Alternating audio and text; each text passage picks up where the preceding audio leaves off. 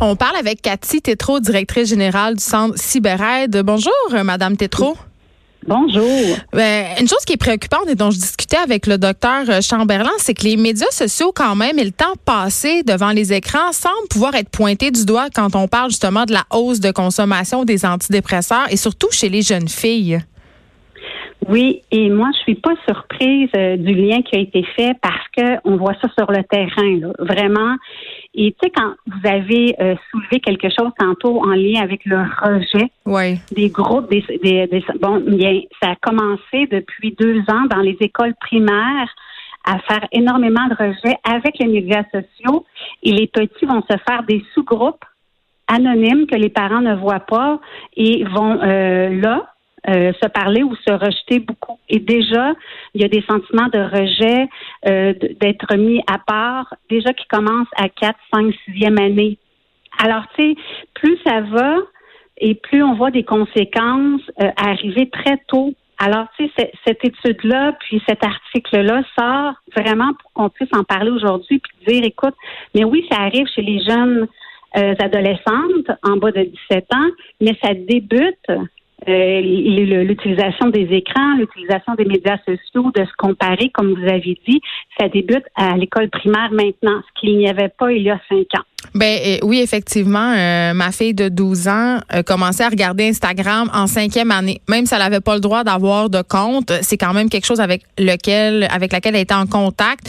C'était quelque chose aussi qui, qui préoccupait la direction euh, de l'école qu'elle fréquente parce que, comme vous le disiez, des groupes de jeunes se forment soit sur Instagram ou ailleurs et en rejettent d'autres. Mais en même temps, on peut pas faire grandir nos jeunes filles dans des bocaux. Ça, c'est sûr. Là, les médias sociaux sont là pour rester. Exactement. Mais euh, là, tu sais, je veux qu'on se parle d'image corporelle parce que c'est surtout là le nerf de la guerre, euh, selon moi, Madame euh, Tétrault, parce que euh, évidemment même si on fait de la prévention comme comme mère ou comme père, même si on explique à nos jeunes filles que ce qu'ils voient sur Instagram, par exemple, c'est une image qui est déformée, en travailler comme dans les magazines, n'empêche que ma fille me disait ce dimanche, là, c'est tellement drôle qu'on se parle de ça aujourd'hui. Ce dimanche, on était assis au parc, puis elle me disait, tu sais, maman, je trouve ça tellement difficile, même si on, parle euh, des images retouchées, tout ça, de pas me laisser atteindre par ça. On dirait que plus je grandis, plus j'ai des complexes. Ah, et c'est ça. Écoutez, je, vous fais, c'est triste hein, d'entendre ça. En mais on ne sait pas quoi dire. Tu sais, on se dit, on, j'ai tout fait la prévention, mais malgré ça, ça la rend triste et anxieuse. Ben, saviez-vous ce qui est euh, positif dans ce que vous venez de me dire, c'est qu'elle est capable de vous le nommer, hmm. De vous le partager et de dire qu'elle le vit. Et déjà, ça vient d'enlever la moitié de l'anxiété créée par ça parce que elle sait que que c'est pas normal les, les, les belles images euh, euh, tous les beaux commentaires, tous les beaux compliments. Elle sait que les, par exemple, les comptes, les, les youtubeuses, euh, tu sais là, tous les, euh, les, les jeunes filles qui, qui ont beaucoup, beaucoup, beaucoup d'attention, ce sont des de très belles jeunes filles. Ok, mm-hmm. Donc elles vont se comparer. C'est sûr, elle le sait que c'est pas la vie réelle mais elle se compare quand même parce qu'elle voit bien que les autres en ont quand même de l'attention. On peut pas dire qu'ils n'en ont pas de valorisation, qu'ils n'en ont pas d'attention, là, ces jeunes filles-là qui vont en montrer plus que la norme. Alors, quand on, a tendance à discuter avec nos jeunes filles, elle vous a ouvert une porte aux valeurs. Alors, si vous vous asseyez avec elle et vous en rediscutez après, c'est on va on va plutôt se concentrer sur oui c'est vrai que ce n'est pas la norme oui c'est vrai qu'il y en a certaines qui vont attirer mais c'est que être être une, belle personne c'est à l'intérieur aussi puis là on, on, on pousse sur les valeurs, l'éducation, l'intelligence, le respect. Je le sais que vous le faites en plus. Oui, mais tu sais, quand j'entends ça, Madame Tétrault, il y, a une il y a une personne de mauvaise foi qui a envie de vous dire, OK, tout ça, c'est des belles paroles, mais ma fille, ce qu'elle voit, puis que moi, ce que je vois, là, c'est que ces filles-là, ils n'ont pas besoin d'avoir des belles valeurs. Ils n'ont pas besoin d'être belles à l'extérieur, à l'intérieur tant qu'elles se montrent là derrière. Je suis désolée, puis c'est ça que nos jeunes voient. Et c'est ça qui les affecte. Elles se demandent, est-ce que moi aussi, je suis obligée d'être ça si je veux être reconnue, si je veux avoir de la valeur auprès des autres? Parce que maintenant, on mesure la valeur en like.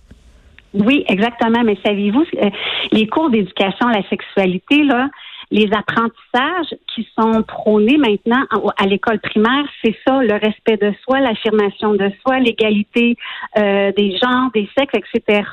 Euh, respecter l'autre, euh, que, que la beauté, ce n'est pas justement se montrer le derrière. Et c'est pour ça qu'ils sont entrés les cours d'éducation à la sexualité, c'est vraiment pour pallier à ce que nous, parents ou nous, intervenants, on n'est pas cru tout le temps par nos enfants. Ça prend d'autres personnes qui vont arriver avec les mêmes choses que vous. Parce que nous, on n'est pas cool. oh, ben nous, c'est parce qu'on a, on a toujours l'air de, de, de, dire le pire. Mais finalement, dites-vous que ce que moi, je m'aperçois, les parents qui vont en parler comme vous avez fait avec votre fille, ça reste ça en elle et elle, elle a assez de jugement pour quand ça va arriver, quand elle va se comparer, ça va revenir les conversations que vous avez et surtout qu'elle va être aussi informée via ces cours-là euh, sur euh, l'affirmation, le respect, etc. Mais vous avez raison, j'ai des parents qui m'appellent, des jeunes filles qui pleurent parce qu'elles ont partagé une photo d'elles-mêmes, par exemple, sur Facebook, et qu'elles n'ont pas eu assez de likes, versus leur amie qui ont partagé une photo aussi en même temps et qu'elle, euh, elle a eu le plus de likes possible. Alors là, tu fais comme, attends un petit peu, là, elle est où? Et comme modèle, comme société, nous sommes vraiment un mauvais modèle. Ben oui, parce que je me dis, dans mon temps, moi j'ai 37 ans, dans mon temps, il n'y avait pas de médias sociaux, mais c'était les mêmes comportements. C'est-à-dire, il y avait la belle fille de l'école qui pognait, toi tu étais là, puis tu pognais pas, sauf que maintenant, c'est matériel. Son poignage, il est en live, fait que tu l'as dans ta face le soir, ben elle pogne plus que moi. Qu'il y a des milliers de personnes qui voient que tu pognes pas. Ben c'est humiliant, c'est ça, dans le fond. oui, c'est ça, il y a un regard. Est-ce que vous connaissez TikTok, qui était anciennement Musicali? Ce n'est une application qui est à surveiller. On en a parlé ici. Oui, c'est ça, pour le dénigrement aussi, pour euh, l'estime de soi. Alors, quand, quand on, on, permet quand on s'assure que nos enfants utilisent des applications telles que celles-là, qui sont vraiment sur l'image, euh, faut, faut s'assurer que notre enfant est en mesure de dire, écoute, la personne qui m'aime pas, ben m'aime pas là, tu sais, je vais la bloquer puis ça finit là. Mais il y a d'autres personnes, d'autres jeunes filles qui vont beaucoup plus mal réagir. Tu sais, fait que quand on parle d'anxiété, de dépression, d'estime de soi, en lien avec les médias sociaux, c'est très important là, ce que vous apportez, c'est on se sent impuissant devant tout ça. C'est très gros, mais faut pas lâcher. Il faut vraiment, vraiment continuer à informer. Faut, faut que. Puis le, dialogue, là, vous savez, moi, ça me fait plaisir que vous ayez dit ça parce que dans tout ce qui est dépendance, intimidation, sexualité, le premier conseil que je donne aux parents, c'est de développer le dialogue, le lien de confiance, pour que l'enfant puisse partager qu'elle vit, donc elle ne vivra pas, ça, ne viendra pas trop trop gros dans sa tête. Ben c'est ça. Puis, là, c'est ça. Là, j'ai envie euh, qu'on se parle un peu, euh, Madame trop des parents qui sont peut-être euh, un petit peu moins à l'aise avec les médias sociaux parce que moi j'ai la chance de les utiliser pour mon travail. Bon, je sais pas si c'est une chance ou une malchance, mais c'est un univers que je connais bien, donc je peux en parler avec ma fille. Mais pour les, parce qu'il y en a plein des gens qui passent pas leur vie sur Instagram, qui savent pas c'est quoi TikTok. TikTok, euh, je dis au passage, c'est une application que vos enfants, euh, mes enfants par ailleurs l'utilisent pour faire. Euh, c'est comme des lip dubs, donc des espèces de, ils chantent sur des chansons très connues. Puis il peut avoir des challenges, puis c'est là que ça peut devenir de l'intimidation. Mais quand on n'est pas super à l'aise avec ça et qu'on se demande ce que font nos enfants enfermés dans leur sol, parce qu'ils nous le disent, hein, surveillez-les, surveillez-les, mais c'est pas évident. Surtout quand on sait pas comment naviguer là-dedans, comment on aborde justement le sujet du web et la santé mentale quand on n'est pas familier avec ces univers-là, on est complètement dépourvu.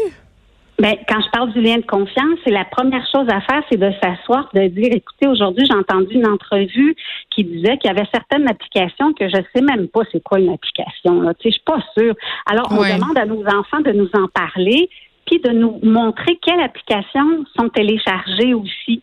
Puis, ce qui est encore plus important, c'est de dire, ah oui, et à quoi elle sert cette application-là? Et là, ben, la jeune fille qui, qui peut avoir 9-10 ans peut dire, ah bien maman, papa, je fais des vidéos avec ça, puis euh, là, on se compare, nanana. Et c'est là que ça va ouvrir un peu la porte à, expliquer, à faire attention, à dire, explique-moi, est-ce que tu as déjà vu des cas? Et les jeunes, entre eux, savent des cas d'intimidation ou pas. Puis, ça peut rassurer le parent de dire, écoute, si jamais toi, ça t'arrive avec est-ce que tu vas m'en parler? Je te retirerai pas l'application, mais au moins, je vais t'aider à passer au travers.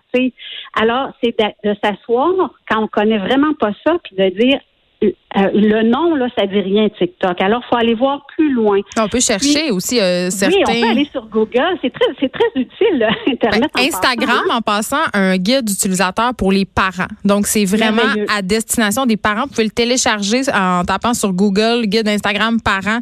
Ça va tout vous expliquer comment ça marche puis qu'est-ce qu'on peut faire. Mais, mais oui, évidemment, il faut se renseigner. Mais là, je me disais en même temps, euh, Madame Tétro, comment on fait pour départager, mettons, puis là, je vais faire attention aux mots que j'utilise. OK, comment on fait pour départager une petite anxiété normale, c'est-à-dire des petites déceptions de l'adolescence bien normales comme on, en a tous et toutes eu. OK, vous me suivez jusque-là? Oui. Et de la vraie détresse qui peut mener vers euh, des dépressions et même un suicide. Comment on fait pour savoir que notre jeune fille, parce que puisqu'on parle des jeunes filles, c'est est en difficulté là, par rapport à Internet, le web? Bien, les comportements, les, que ce soit sais, comme on parle de dépression ou de cyberdépendance ou de cyberintimidation, euh, les jeunes vont vont vont vont mal dormir, euh, vont, vont avoir moins d'intérêt pour leur activité sociale, familiale. Ils vont se désintéresser. Ils vont se démotiver aussi à l'école. Donc, tu sais, quand on connaît nos enfants, on dit qu'est-ce qui va pas? Mais oui, il y a l'adolescence, hein? Tu sais, l'air bête. C'est normal, là, tu sais. Ça, c'est normal. Ils roulent des yeux. Oui, c'est ça. le roulement des yeux en voulant dire tes poches, ça, ça va que l'adolescence. Mais on, connaît nos enfants. Puis si on n'est pas certain ou certaine, mm. encore une fois, on va s'informer sur c'est quoi un adolescent, adolescente, qu'est-ce que ça vit. Puis si ça va au-delà de ça, au-delà de l'air bête, au-delà de je veux me coucher plus tard ou je veux couper le cordon ombilical, par exemple, là, ben là, on s'inquiète, on voit qu'il y a quelque chose qui va pas, veut pas en parler, ben moi j'ai déjà fait ça avec d'autres élèves, c'est d'en parler avec quelqu'un qui est responsable de l'école de mon enfant en disant est-ce que vous avez vu des, changements de comportement de ma fille, par exemple, à l'école, on dirait qu'elle va moins bien à la maison, puis je sais pas trop comment l'aborder, elle veut pas me parler. Ben là, vous ouvrez une porte à l'école pour qu'il y ait une intervention parce que si ça va moins bien à la maison, ça va moins bien à l'école aussi. Puis la collaboration entre les parents et les écoles, c'est ce qui peut faire en sorte que ça sorte plus vite, c'est la préoccupation où, où on, incite notre jeune fille, notre jeune garçon à dire, hey, ça fait longtemps qu'il n'y a pas eu de rendez-vous chez le médecin pour aller voir ta forme, comment ça va, ton développement, blablabla. Bla, bla. On va aller voir. Et euh, en même temps, bon, on va parler peut-être que tu as de la difficulté avec le sommeil ou peu importe. Mais tu sais, on, dramatise pas. On, veut les amener à, aller vers le mieux, mais en même temps, on n'est pas des intervenants, on n'est pas des psychologues, on n'essaie pas de remplacer. On essaie d'aller chercher l'aide de professionnels, soit à l'école ou soit chez notre médecin de famille. Puis s'il y a un beau lien de confiance, ben c'est sûr qu'on en parle avec notre enfant en premier de nos préoccupations. Puis des fois, ça va sortir.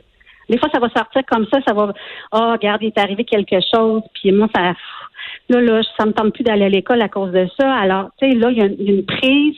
Oups, ça me tente plus d'aller à l'école. J'appelle à l'école, je demande à parler à quelqu'un de l'école pour puis à l'école, ils vont faire des, beaux plans d'intervention, ils vont accompagner les parents.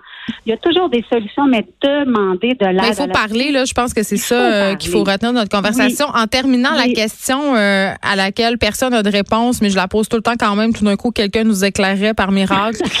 en tant que parent, euh, est-ce qu'il faut baisser le temps que nos jeunes passent sur les écrans? Est-ce qu'il y a un temps où c'est trop, c'est pas assez? Qu'est-ce qu'on fait par rapport au fameux temps d'écran?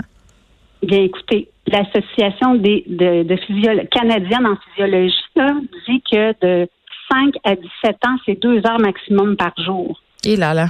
Est-ce que ça répond? Donc, on dépasse tout ça. Et moi, la semaine passée, j'ai reçu une notification euh, sur mon téléphone. C'était marqué Bravo, vous avez baissé votre temps d'écran de 17% par jour. Vous passez désormais à 4,6 heures. bravo, mais ils disent Comment tu veux que je dise à mes enfants après de lâcher leur écran, c'est ça que je vous dis, là. En tant qu'adulte, là, je laisse ça aux adultes, mais de 5 à 17 ans, c'est deux heures. Alors, si on compte pédagogie à l'école, devoir, plus la télé, on a largement dépassé ça. Alors, j'encourage les parents à limiter à ce qui est plus pédagogique que ludique. Mais là, je laisse ça aux parents. bon. Ben, en même temps, c'est correct. Faut pelleter ça dans la bonne cour. Merci beaucoup, Cathy Tétrault. Vous êtes directrice générale du Centre Tibérat. C'est un plaisir de vous parler. On s'arrête un instant. Il y a Pamela Dumont après la pause. De 13 à 15. Les